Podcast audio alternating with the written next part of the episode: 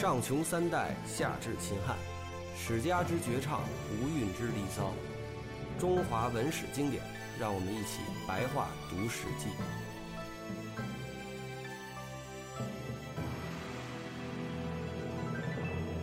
大家好，呃，我们这个白话读史记呢，又新的一期又开始了。呃，今天呢，跟我们一块儿录这个节目的呢，呃，不是史杰鹏了，大怪最近身体有问题，那未来一段时间很有可能是坐在我旁边这位张守春老师跟我们一块儿讲解了。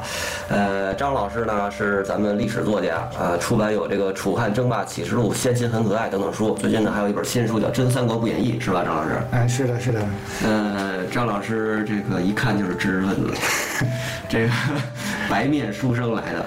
哎，没过奖过奖没有，呃，你接着说，接着说。嗯这个张老师，这个平时这个自己也写过一套白话史记，其实，嗯嗯，是吧？然后张老师这个白话史记呢，就是它不是按照咱们史记的那个原来的那章节的顺序来的，是按照时间顺序来的，对，是吧？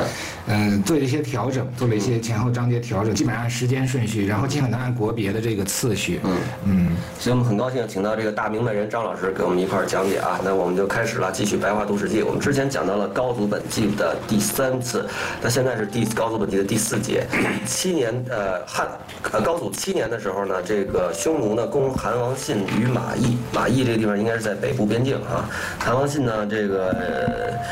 因与这是原文说因与匈奴谋反于太原是什么意思？就是说，呃，匈奴攻过来，然后他们两个一块合兵就谋反了。对对对，这个太原不是现在的太原市，应该是当时的太原郡。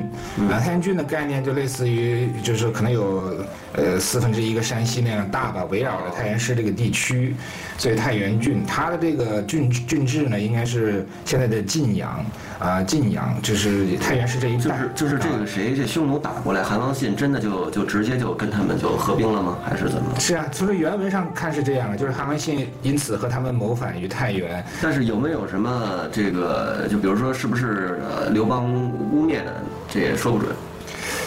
呃，但是行动上来讲呢，肯定这个韩王信是进攻这个汉朝了，哦。呃，跟匈奴一起。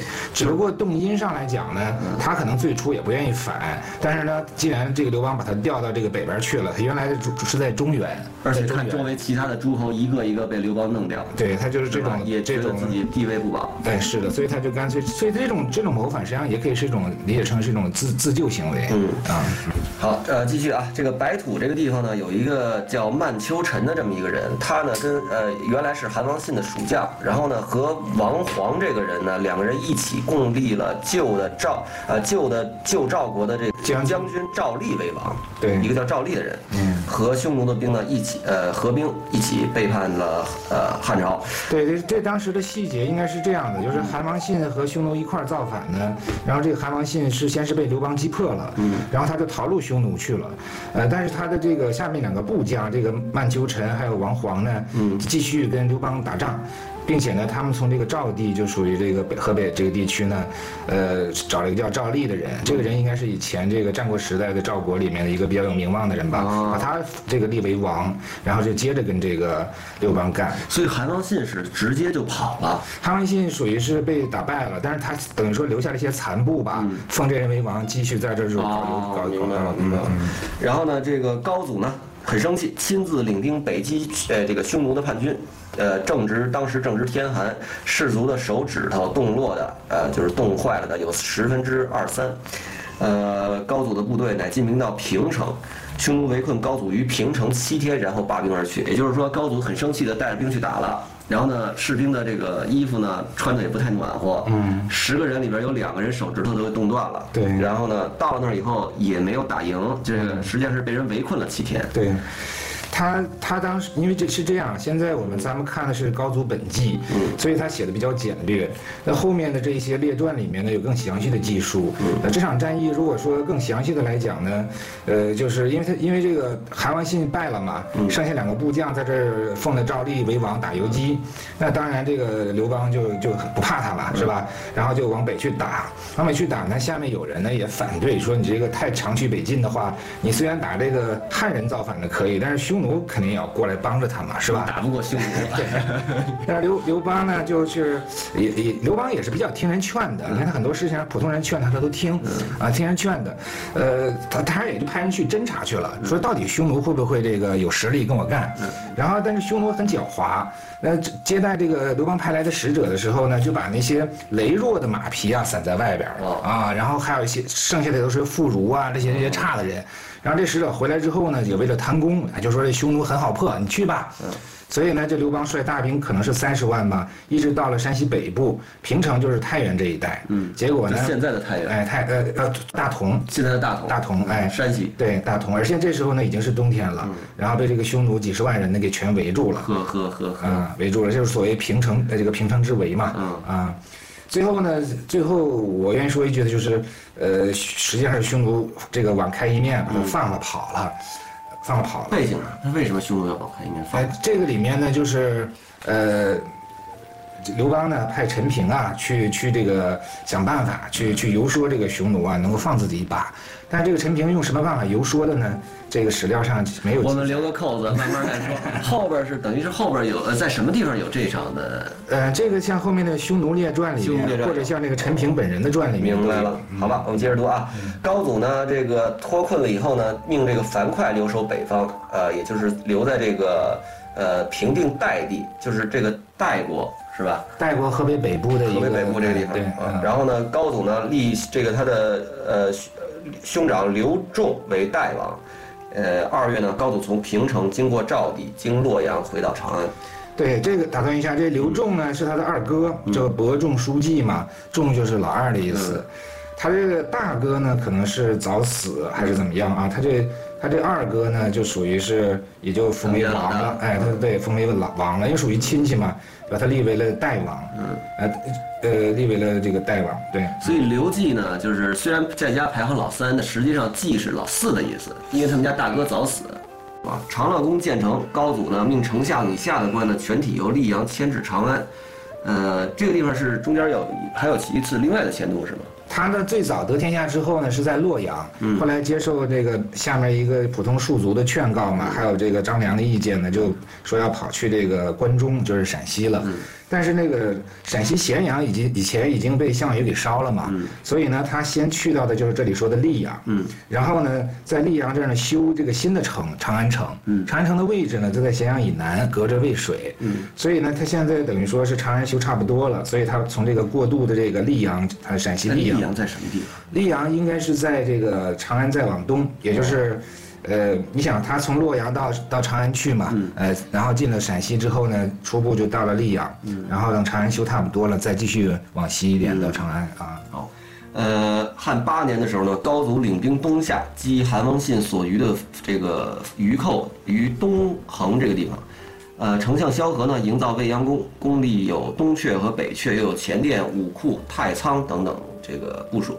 高祖归来，见洛阳宫这个这个宫室非常壮丽，高祖大怒，对萧何说：“天下不安，连年苦战，如今成败还不可知，为什么你要帮我营造如此富丽堂皇、奢华过度的宫室呢？”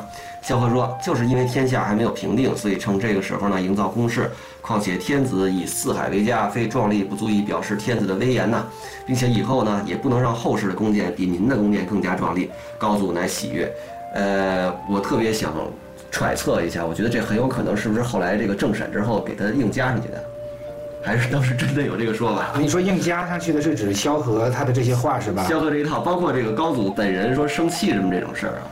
呃，他生气是比较可以理解的啊，即便他自己啊不是是个昏君啊，或者说他很浪费奢侈啊，但是他这里面说这么一句，说天下苦战数岁，成败未可知，就是现在呢，显然呢还有人在叛乱，然后呢，除了韩信以外，还有其他两个诸侯王也都是很危险的，天下很多都分出去了，那这个时候呢，他必须把这个资源都用在军事上，那你用在了修这东西上，无论如何呢，对这个刘邦的事业是一个损害，就即便他是一个再怎么样的人啊，不。知道爱民的人，他也不愿意说我要打仗的时候，你把钱用来修东西嘛。嗯，所以呢，这是他对这个萧何这个萧何作为他的这个呃军呃总务总务处处长，相国、呃丞相、是丞相，他的是他的后勤部长，对他一直在后方嘛。嗯，说你这后勤部长不给我们多弄点钱去打仗，你这修这宫殿干什么？对对我觉得他的动机应该是这样的啊。但是萧何这里面呢，这些话也不是太好理解啊。嗯比如说第一句说呢，说现在天下还没有定，就是因为还有叛乱或者是有威胁的这些诸侯王在哈，所以呢可以因此啊趁机就修宫室。这个逻辑在哪儿？有点不太明白啊。呃，但是这句话呢，说天子要以四海为家，没有壮丽的话，就不能加重自己的威风。嗯这个呢，可能理解成就是说，你把这个修得很壮丽的话，对这些诸侯王有一个震慑作用。震慑作用对他，他知道你特别富裕有钱，嗯哎，你知道就是说老百姓，就像我们，呃，这个好理解了。对，嗯就好像我们这个，呃，对，就不要再说了，不要再我们都明白了啊。嗯好，高祖呢领兵去东横之时呢，经过这个叫什么？破嗯啊、一个木字边一个白，呃，跟那个破使的破呢是相通的，所以的话呢，如果按当时的意思，应该念，应该念破人啊，这是一个地方嘛，破人县，破人县啊，是个河北的一个县哦。嗯，然后呢，这个呃赵的这个丞相灌高等人呢，打算谋杀高祖。谋杀呃高祖当时呃心有所动，感觉不安，因而不停留于这个地这个叫呃破人的这个地方。代王刘仲呢弃国逃亡，自己回到洛阳。高祖废了刘仲的王号，呃，让他当了河阳侯。对。这里面因为写的比较简略吧，因为后面的这个列传里面都提到了，嗯。这个赵国的相国灌高是怎么回事呢？就是这个诸侯王呢下边也有将相，他的相呢就类似于国家的那个丞相、宰相，嗯就像咱们那个象棋里边有个军马车象象士炮什么的哈，这个象呢就围着这个格走，不能走外边。嗯那么也就是说呢，诸侯王呢是这个皇上封的，但是诸侯王下面的这个相，就是他像他的他的相国是由中央派的，嗯目的呢就是为了这个监视控制这个诸侯王，嗯。就所以这个相嘛也是围着那个老帅啊，但是这个灌高呢，呃，对刘邦有意见嗯。啊，因为刘邦那个经过赵国的时候，就这次平叛这个跟匈奴打仗回来的时候，经过赵国的时候呢，他对这个赵王张敖啊就非常的不礼貌。啊。啊，所以这个这个灌高呢，虽然是中央派去的，但是但是呢，他是客他本人身份啊，实际上是这个以前这个赵王的这个门客，哦所以呢，他就愤怒了啊，就要这个杀这个刘邦，但是刘邦刚好呢，就是住的那个地方呢叫破人。就是这个刘，他一听那名字啊，破呢就是这个急迫、紧迫、迫使的意思，说不吉利，所以我就不住这儿了。因此呢，这个灌高呢，这个哦，还有这么一说。谋害的这个这个机会就丧失了。我朝高祖当年也有些这样的神灵事件，是吧？他也有过好几次觉得，哎，我觉得今天不太对，我今天不坐火车了什么的。对呀、所以这个是你说的，这些到底是当时的他就是这么认为、这么想的，还是事后老百姓喜闻乐见呢？也没准儿人家当时有嗯有这个特务机关。呃，如果说歪打正着呢，说是他就迷信，我说这名字不吉利，我我就不在这儿了什么的哈。啊，这是个小事儿小事儿啊。反正就是当时确实灌高他们是要谋杀的，要谋刺。对，这个特务机关应该是没有啊。嗯为什么呢？如果他有了，发现冠高真的要谋刺，嗯那他绝对就要收拾这帮人了、嗯啊。但是他现在并没有对冠高动手，所以他应该是当时不知道的，哦属于意外的这个毙的毙掉了，刚好毙掉了。然后等于后边的列传里边有讲到说这个谋刺是真的。呃，是的，实际上是这个事儿吧，他当时也没没发觉到，只是意外的根据这名字躲掉了啊。但是过了几年，有人举报灌高，哦这事儿才冒出来。明白了。然后他紧接着说到了这个代王刘仲，也就是这个谁呃刘季的，也就是刘邦的二哥哥，哎刘老二他弃国逃亡，这个是什么意思呢？这个这个就是呢，赵相跟代国有什么关系呢？哎，这个赵国呢，燕赵嘛，燕赵古来多慷慨悲歌之士，呃，那么燕赵就是河北啊，那么燕在北，那么代国这个位置呢，处于河北的呃西北部到山西的东北部，就现在那个河北玉县这一带。那么也被封为诸侯国了。那么刘邦把自己的二哥刘仲封到那儿去了。他这个七国逃亡呢，是因为匈奴呢，又因为他在北边嘛，直接被匈奴威胁，说匈奴来打他，把他打跑了。哦，当时是打过仗的，哎，当当时什么？当时是打了仗的，对跟他打了呃，他等他等于说是弃国逃亡，等于说是没怎么抵抗就跑了。哦所以那个刘邦很生气呢，把他废为了河阳侯。嗯嗯这样的话呢，这个等于说一时之间呢，这个代国呢就就这个王就被废掉了。废掉之后，这里这里细节也没也没说。废掉之后呢，他就刘邦把自己的一个儿子啊，三儿子，你赵刘刘如意呢，封为了这个代王。然后他的相国就像灌高是赵国的相国一样，也他把这个陈豨是他的部将，呃，封为了代国的相。嗯，呃，所以这样的话呢，等于说代国的国王是个小孩儿，是刘邦的这个三岁的呃小儿子。然后呢，他的那个相国陈豨呢，又是个武将，非常的这种生猛的。嗯，这就使这个代国这地方呢，后来比较危险。可以对对，因为这地方，呃，主子很弱小啊，臣子又强大。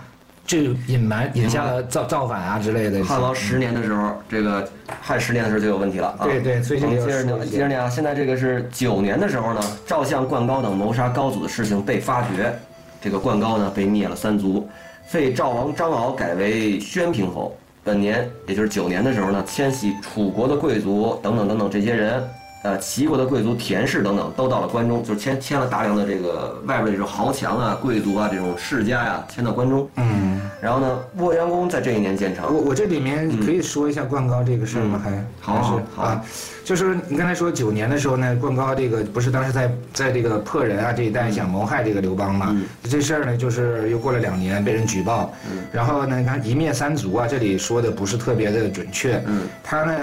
呃，刘邦就审这帮人，这是灌高啊，这人是特别的这种燕赵慷慨悲歌之士嘛，非常的这个耿直刚硬的一个人，被打的身上都没有再可以打的地方了，死活呢？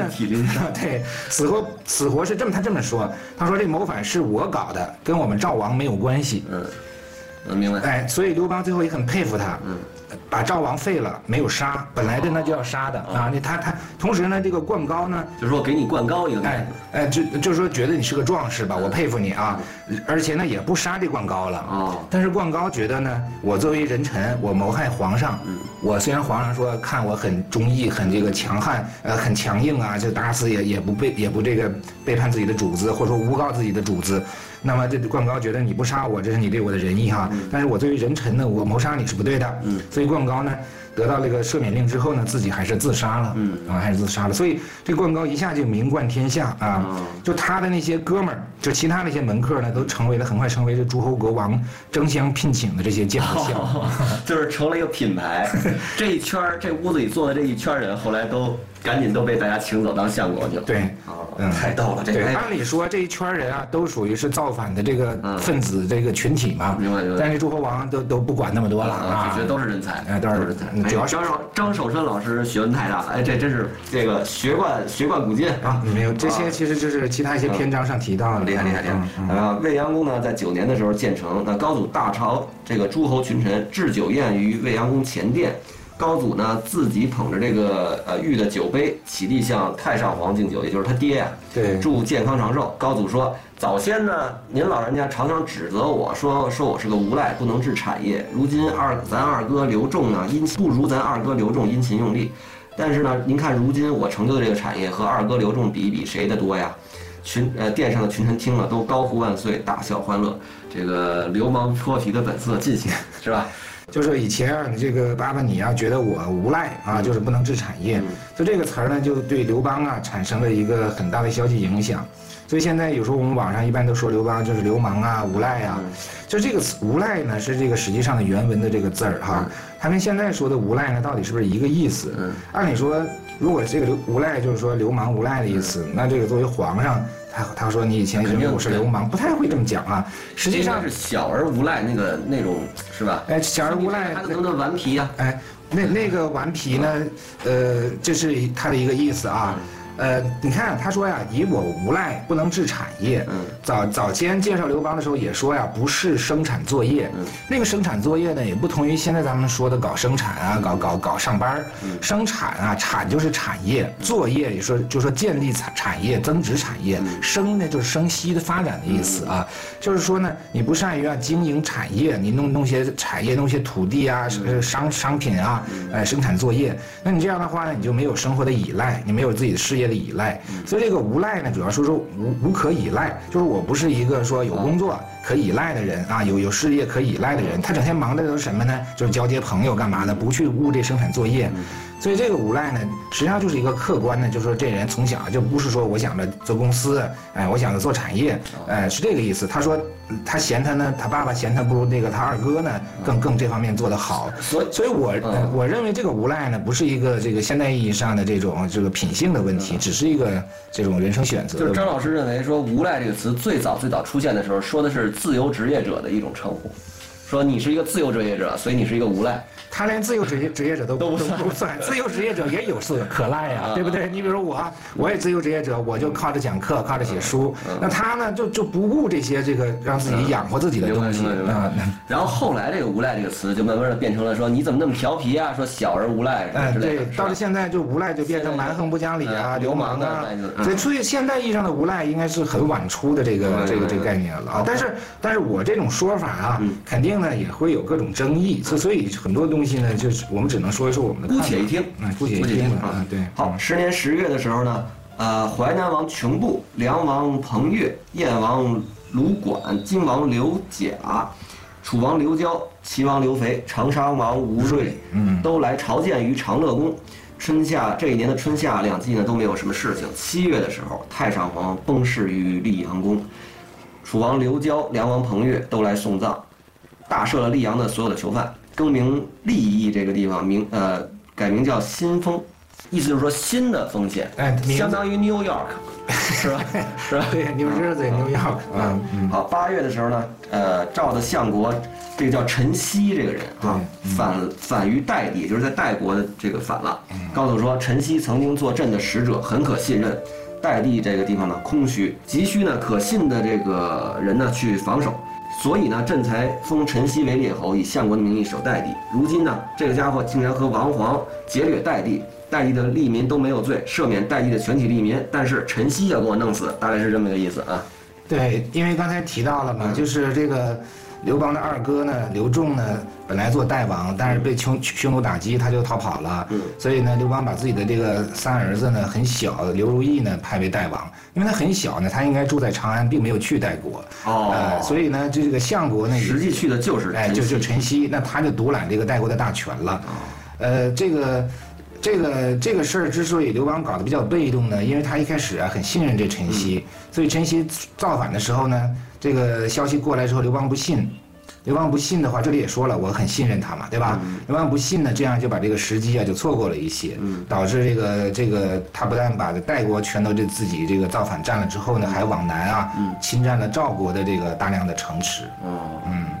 九月的时候，高祖亲自领兵向那个自东面击陈豨，兵到了邯郸。高祖大喜，说：“陈豨不在南方，以邯郸为据守之地，却靠漳水阻隔为阵。朕可以看出陈豨是个没有作为的人，就说他不会用兵嘛。又听说陈豨部队都是从前做买卖的，就都是些买卖人。高祖说：朕知道怎么对付他们了。高祖于是用很多的金钱来收买、诱惑陈豨的部将。”陈豨的部将迅速的全部都很多都投降了。十一年，十一年的时候，高祖在邯郸，这个剿灭陈豨的工作还没有完成。陈豨的部将侯畅呢，率领万余人游动各地，就是打游击了。对。王皇军呢，留在曲逆这个地方。张春渡黄河击聊城，就是汉的这个将军郭蒙呢，跟齐王一起呢，那个打击陈春的这个部队，呃，打败了他。太尉周勃从太原领军入代。平定了代地，兵到马邑，马邑不得攻下。周勃连攻马邑，杀伤马邑兵极多，等等等等。呃，这儿反正是说了一大套，就是他们打仗的事儿。对。呃，然后呢，后来呢是陈豨呢，终于是被打败了。陈豨打败了，逃窜，但是他本人一时还没有被抓到。嗯啊。呃，高祖攻东横，然后攻了一个月，攻了一个多月以后，攻下来以后，东横的士卒都骂他。呃，这是为什么呢？没有，不是攻下来，这个这是没有攻下来，没有攻下来。嗯，陈豨的这个将领赵立呢，这个守东横这个地方，东这个高祖呢攻不下来，然后呢，后来呢，这个东横的士兵打的过程当中呢，一直这个叫阵嘛，骂这个高祖，高祖就很生气。后来呢，东横的这个降了，高祖令东横的这帮兵呢交出骂他的人。呃，这个说骂了他的人出来以后全部被斩首，没骂的得到宽恕，这事儿也挺奇怪的，是吧？就是，那就是他们得抓阄，是 这帮东横的兵就得抓阄，说咱哥几个反正得死，咱这哥几个得死一半，你看谁死吧。不，他如果现场有人确实骂，有人没骂，那就这个互相的互相互相揭发一下啊。但这过程中就难难免了。这个故事我觉得都可以拍点电影，那还都挺逗的，是吧？就是一帮人在这儿。就你想这一个镇里的人，就所有人大家都在这守城，都是打这个高祖的兵嘛，对，是吧？谁骂谁兵骂这玩意儿，其实有那么重要吗？最后最后被教出来的应该就是人缘差、势力小的、家族弱的这这些人，你也有可能是些烈士，是吧？说说我们家有三个兄弟，那个你们家是独子，你留下吧，兄弟，是吧？也有这种人，估计也会有啊。对。然后呢，这个于是呢，高祖呢就分了这个赵国山北之地呢归于代，以增大的这个代地。呃，立皇子刘恒为代王，以晋阳为都。这里就等于说是呢，把自己的第四个儿子刘恒呢，重新立为了这个代王，因为他基本上把陈豨已经打败了，在代国算是光复了，所以呢，把他第四个儿子呢刘恒呢，派做了代王。这里有插说一句呢，这个刘恒后来呢继位，就是所谓的汉文帝。嗯，汉文帝啊。高祖十一年的时候，也就是这一年呢，春天。淮阴侯韩信谋反于关中，杀韩信，灭三族。这个真是，其实这一句啊，就史书上虽然只写了这一句，但这个真是非常的那什么。大家看过那个陆川那电影，其实就知道，当时韩信实际上是在被软禁在这个长安城里的。对，因为他呢变成了淮阴侯了。嗯。这个侯和王啊，虽然叫王侯，但是侯和王差太多了。嗯。侯呢，没他都不是个官儿，他也没有封国啊，或者他有有封国，但他对这个封国呢，只是一个最多就一个县那么大，他只是有经济权，就这个侯国里面的这个租税呢，有一部分交给他本人。那么当时汉朝可能有这种，就是以列侯啊。来这个治世，就说你作为侯呢，也可以参与上朝啊，国家分给你一个什么项目，但是他准确说不是官儿，他既不是郡守啊，也不是县令，他是一个贵族，哎，他就是个对，是个是个有爵位的这么一个世袭的这种贵人。你说，所以当时我觉得倒不一定是软禁，只是呢他在那儿呢并没有军事权、行政权，他只是有个有点这个对他的封邑上的这个租税权。在这样的情况下，他怎么可能在城里谋反呢？天子脚下他谋反，他有兵吗？他就谋反。对，只能说是说找了一个什么由头，这一年把他杀了。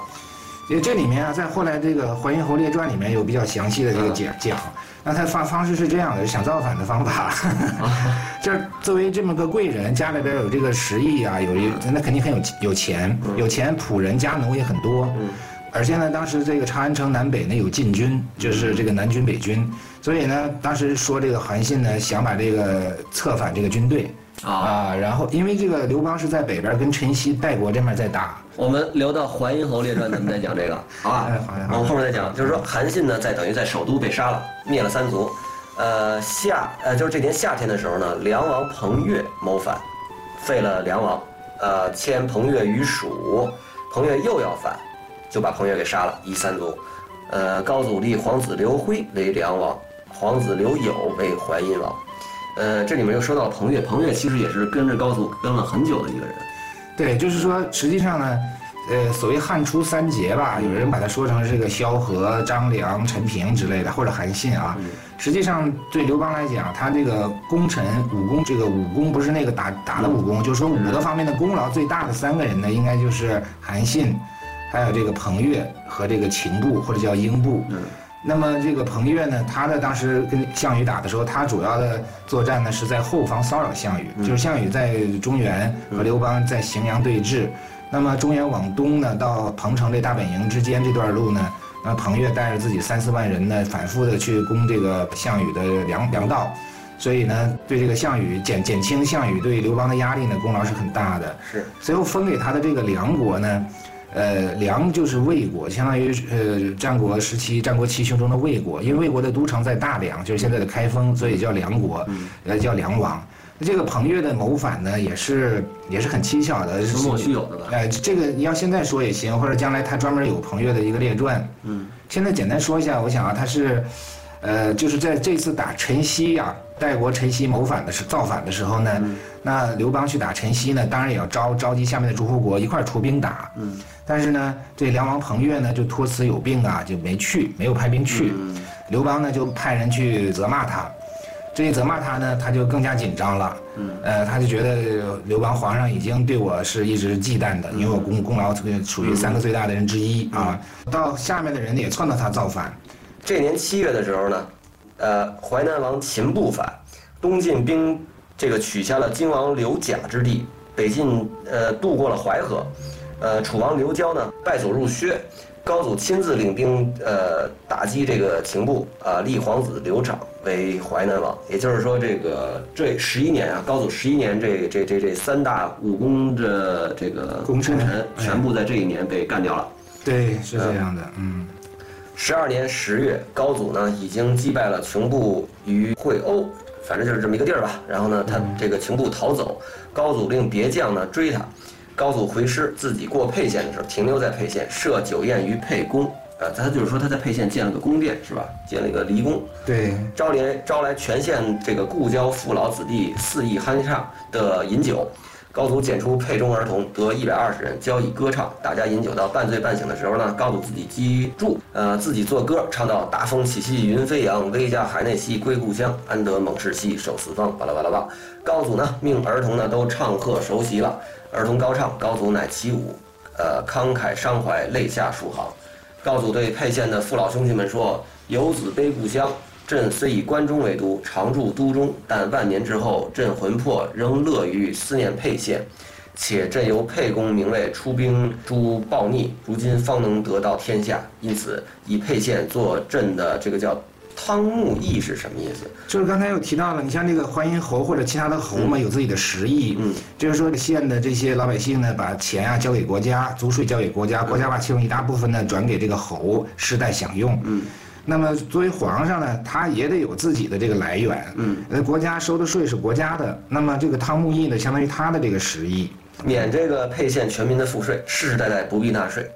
呃，沛县的父老兄弟呢，以及呃妇女长辈、旧日朋友，每天都陪高祖饮酒，彼此极为欢乐，回述从前的旧事，谈笑取乐，连续十余日。高祖想要离去，沛县父老兄弟坚请高祖再留几日。高祖说：“朕带来人马太多，父老们不能够供应这样多的人的花费啊。”对，就插说一句，因为这个呃，刘邦的老家就是沛县嘛，所以他这回的这个讨伐呃秦部回来的路上呢，经过沛县，在这唱歌啊、喝酒啊，同时把沛县的这个赋税免掉了，呃，然后最后呢，这个。大家不让他走，他说：“你再不能再待了，再待我这军队把你这块要吃光了。”对对对，就是别人家的呀，随便吃，哎，是吧？待多久就待多久。你们我是皇上，你们得供应我，但这是咱们自己家，是吧？对，啊，龙兴之地嘛，龙兴之地。就说这个，其实这个小农思想还是啊，小农意识啊。是是这样的，我以前看别的什么书里面说说清朝的皇帝啊，对北京城的人就特别好。嗯。哎，为什么呢？你他虽然是全全国他作作威作福啊，但是他在北京他不敢太作威作福，因为这些人就生活在旁边，天天如果骂他，肯定对他这个精神身体健康不好。如果要闹点反闹点事儿，就在身边。所以的话呢，就是看来啊，就是以此类推嘛，这个皇上对自己的这个亲的这些，就说近亲或者近的这些东西，他有一些特殊的感情，他那个时候他就不是不能再以那么高的这种皇上的这种权威再去如何如何。嗯。这个高祖呢，就离开了沛县，沛县一时成为了一个空城，全县的民众都到这个呃西边呢去送高祖，献牛啊，献酒啊。高祖在义西呢，也就是这个沛县的西边呢，又停留，设帷帐和大家又饮酒三日。沛县的父老兄弟都都叩首，要求高祖说：沛县有幸得免赋税，而封邑未得免，请陛下哀怜封邑，也赐予免税。呃，高祖说，丰邑是朕呢所生长的地方，最不能忘。朕所以不免丰邑的赋税，只为雍齿的缘故。雍齿居然反朕而投魏，这这个地方，大这个这个赵老师给我们回忆一下。雍史是这样的，就是当时是这个县乡邑三级编制，沛县是个县，下面呢设乡，乡下面还有邑。那么封呢是个邑，是封邑，它属于沛县下面的一个邑啊。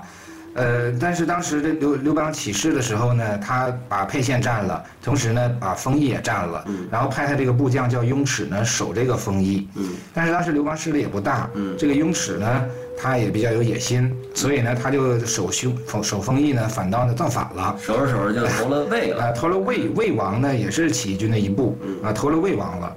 所以的话呢，后后来当然这个刘邦又借借了项梁的兵，又把这个封邑给收回来了。这是在刘邦刚刚还叫刘季的时候，他那会儿还叫刘季呢，对，是吧？对，就是刚刚起兵开始去打天下的时候，对，这个雍齿摆了他一道，他很记恨啊。我们接着说，因为他这个，你想他他这个雍齿啊，据守这个拿着这个封邑。呃，投降给他魏魏去了，就背叛刘邦了。那这里面的封邑人呢，肯定也是跟着他一块儿背叛。嗯，所以呢，刘邦对封邑老百姓呢，就也没好印象。所以说，虽然封邑才是他真正的故乡，对，所以他这就就是封邑，没准是他们这个他们这村儿叫封邑，然后呢，沛县呢是他上班的地方，叫沛县。对，是这个。这个邑的话呢，比村的。呃，比村还要再大一些，还要大一些，甚至也有城。嗯，沛县的父老兄弟向高祖雇请，说一定要免了封邑的赋税，高祖就允了，比照沛县一样。呃，于是呢，封沛侯刘弼刘弼为吴王。呃，汉将此时击秦部的军呢，在尧水南北之地，南北二地都大破秦部军，秦部败走，追获秦部，战于叛呃，这是鄱阳。鄱阳。呃，樊哙领兵北定代地。斩陈豨于当城。对，所以这一年等于说是这个英布终于战败被杀死了，也就是秦布一一个人，英布、秦布这是一一个人。然后呢，陈豨呢前两天造反呢失败，然后逃跑，现在也被这个就被追到杀掉了。等于说这刘邦在生命的这个后期呢，他最放心不下的这个韩信。彭越、英布啊，乃至这个陈曦，当然不算呃大角色了，但是也捣乱，那都被他给解决了，平定了天下，威加海内了。所以他那里面这么一句话：“大风起兮云飞扬，威加海内归复乡，安得猛士兮守四方。”这个话就很这个自我悖论呐，对吧？你要用猛士守四方呢？你要用韩信、英布、彭越、陈曦这些人守四方，都很猛，都很猛。他能抗得住匈奴，或者说什么？但是呢，他对中央又不安全。嗯，所以他这里面他又要用猛士去守四方，又不想又得用老实的人守四方。这个以现代人的角度想一下，其实也就是说，当时他的这个白色恐怖啊，让这帮这个这个像地方大员人人自危，嗯，是吧？搞得人家不反也也不行。逼人家反，实际上这这三家的反都是这个，都是你完全是你说的这个情况。刘邦逼的，呃，就这种形势所迫，他出于一种自保啊，上他对他的猜忌啊，因为他属于异姓王嘛。嗯在当时呢，封这些人也是被迫的，因为这些人功劳很大，都有自己的军队和占领区。那么，按照当时这个起义的时候的这种约定，那么你你必须要裂土分封给他们，所以这实际上是一种这个革命之后的一种反革命啊。这个反革命就是一种中性的说法，就反向的革命。因为每次革命过程中呢，都会出来各种这个强有力的势力，那么这些强有力的势力呢，最后也会成为一个阻阻碍力量，阻碍这个大一统的力量。所以呢，从刘邦这个角度来讲，他要平定这些诸侯王，也是也是无可厚非的。那么这些诸侯王呢？呃，有自己的这个历史惯性，他下边的人也都要要有有好处，所以他们也会对抗刘邦。那这里面就是个悲惨的事情啊。那最后呢，刘邦还是非常快的，在这个一两年里面，基本上用的是不冲突不流血的手段吧，把只是亲贼亲王，把这三个这个诸侯王的这个大的诸侯王的异姓诸侯王的都给处理掉了啊。